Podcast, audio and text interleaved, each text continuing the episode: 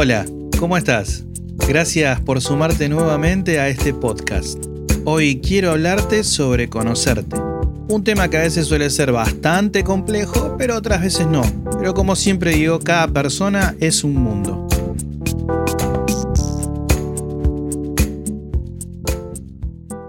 ¿Por qué es importante conocernos? Básicamente porque a veces creemos que nos conocemos y en realidad no sabemos casi nada de nosotros. Conocerse implica un esfuerzo muy grande, pero sobre todo implica una sinceridad mucho más grande. Saber identificar no solamente las cosas que nos gustan, sino también las cosas que no nos gustan. Debemos ser sinceros, como te dije antes, y tomarnos este trabajo muy seriamente. Este diálogo que vamos a generar con nosotros mismos es una charla íntima con nosotros. No necesitamos mentirle a nadie para quedar bien, no necesitamos mostrarnos de una forma para eh, sentirnos cómodos en un lugar y no molestar a nadie. Es simplemente un diálogo con nosotros. Por eso es importante la sinceridad. A medida que el diálogo fluye, nos vamos a ir dando cuenta de que hay gustos que realmente no son propios no son nuestros. Son gustos que son heredados, pero que tomamos como propios, los adoptamos y los hicimos nuestro, y que en realidad no son cosas que nos agraden demasiado. Y si no sabes cómo iniciar ese diálogo o no encontrás el lugar o el momento adecuado, te digo que ya lo venís haciendo hace tiempo, pero no te das cuenta. Te pido que te tomes un minuto para recordar y vuelvas el tiempo atrás. Imagínate que tenés que entregar un trabajo o un informe a tu jefe o cumplir con una obligación en la que alguien te tiene que poner a prueba. Entonces, ah, faltando poco tiempo, comenzás a, a, pensar y a hablar con vos mismo y decís que el informe está incompleto, que le va a encontrar un error o que no te van a aceptar. O pasa siempre cuando tenemos que ir a algún lugar, a encontrarnos con alguna persona y sentimos que no estamos del todo preparados o que la ropa que llevamos no es la adecuada. ¿O cuántas veces te ha pasado volviendo a tu casa del trabajo luego de presentar ese famoso informe y venís pensando en todas las cosas que han sucedido y, hablas con vos mismo y decís, ¿por qué no hice esto? ¿Por qué no hice aquello? O debería haberlo presentado en otro tiempo, en otra forma, con otros colores. Ese diálogo lo haces constantemente, pero no te das cuenta. Hablas con vos mismo. Pasa que a veces nos cuesta aceptar ese diálogo o a veces cuando charlamos con amigos lo, lo guardamos para no parecer locos. Ahora vamos al otro extremo, cuando nos felicitan o nos idolatran por alguna cualidad o por algo que hicimos o porque salió bien ese famoso informe o porque le caímos bien a alguna persona y esa persona a su vez nos comenta cosas sobre nosotros que les ha gustado y realza obviamente esas cualidades. Ahí también tenemos ese diálogo. Te puedo asegurar de que todo el tiempo te vas a estar repitiendo en la cabeza todas esas cosas lindas que te dijeron. Así que como verás, ciertamente ese diálogo existe, solo que a veces viene hacia nosotros de maneras indirectas, pero no lo generamos, no sabemos generar ese diálogo.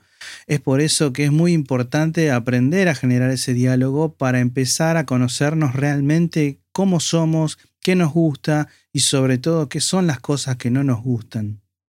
A medida que vamos a ir destapando la tierra de este descubrimiento arqueológico, nos vamos a dar cuenta que además de gustos hay cualidades y son muy importantes esas cualidades. A veces son tapadas por fracasos o por cosas que no logramos conseguir. Muchas veces el fracaso hace que pongamos una tela negra, un manto que tapa todo lo bueno que somos, todo lo que hemos logrado, y nos lapidamos tirando abajo todas esas cualidades por algo que salió mal. No lo hagas, la verdad que es algo que no es sano y no es productivo.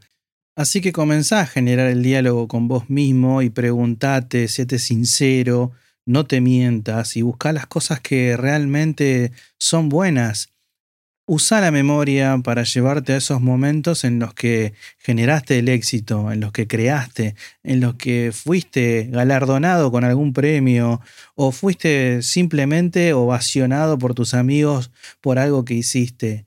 Llévate a ese lugar y empezá a trabajarlo, a reforzarlo, a llevarlo de alguna forma que sea real, generar el diálogo vos, empezá a trabajarlo de forma directa. Solemos ser los críticos más duros con nosotros mismos.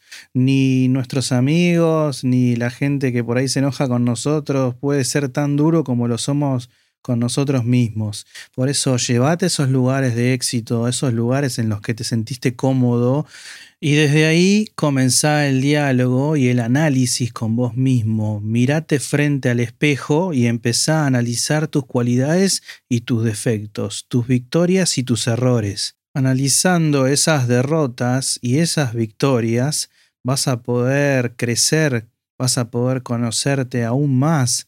Esa es la piedra fundamental para comenzar a formar una mejor versión tuya. Por eso remarqué tanto lo que es la sinceridad y ser directo y ser realista con vos mismo sin engañarte, porque estás hablando justamente con vos, estás hablando delante de tu propio espejo y estás analizando el porqué de tus éxitos y el porqué de tus fracasos. Es importantísimo ser sincero con vos mismo. Y como todo en la vida y como todo ejercicio o como toda herramienta que nos enseñan, se lleva a la práctica. Es necesario ser constante con este tipo de cosas, ser constante con estos diálogos y ponerlos en práctica diariamente para poder entenderlos mejor y llevarlos a una mejor forma. Y como te dije en el primer audio, no creas nada de lo que te estoy diciendo.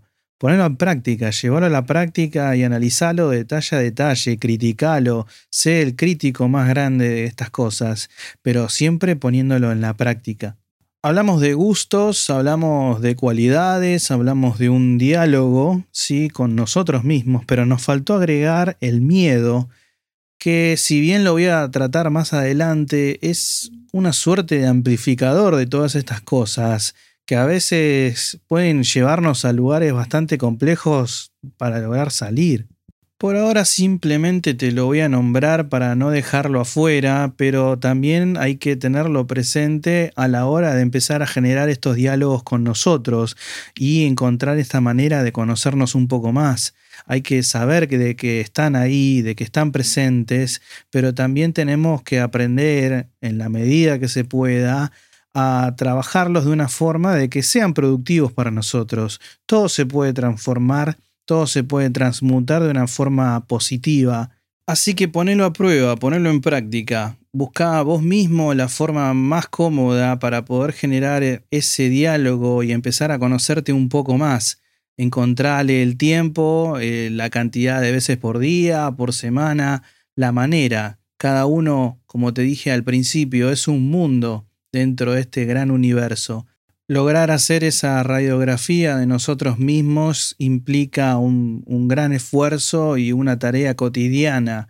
Esto es algo que no vamos a lograr a las apuradas, es algo que lleva su tiempo, su proceso de práctica y desarrollo para encontrar justamente la forma más adecuada para nosotros. No hay una receta para cada cosa de la vida, simplemente es ir de a poco encontrando la vuelta de qué forma podemos adaptar cada conocimiento a nuestra vida. Y hay una ley fundamental y es que no todos reaccionamos igual, no todos nos comportamos de la misma manera, así que la receta no es universal.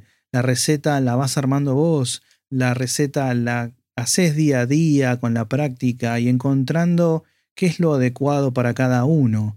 Lo que a uno le hizo bien no necesariamente al otro le puede hacer bien. Sí, es una guía, sí es un punto de partida para empezar a aprender de qué forma podemos estar mejor. Así que acordate, conocerse a uno mismo es la base para poder emprender cualquier proyecto, cualquier camino, para poder encarar cualquier cosa que desees. A medida de que vayamos viendo quiénes somos, vamos a poder tener la fortaleza de salir de lugares incómodos y de alejarnos de personas incómodas, entre otras cosas más. Muchísimas gracias por haberme acompañado nuevamente y nos vemos en la próxima.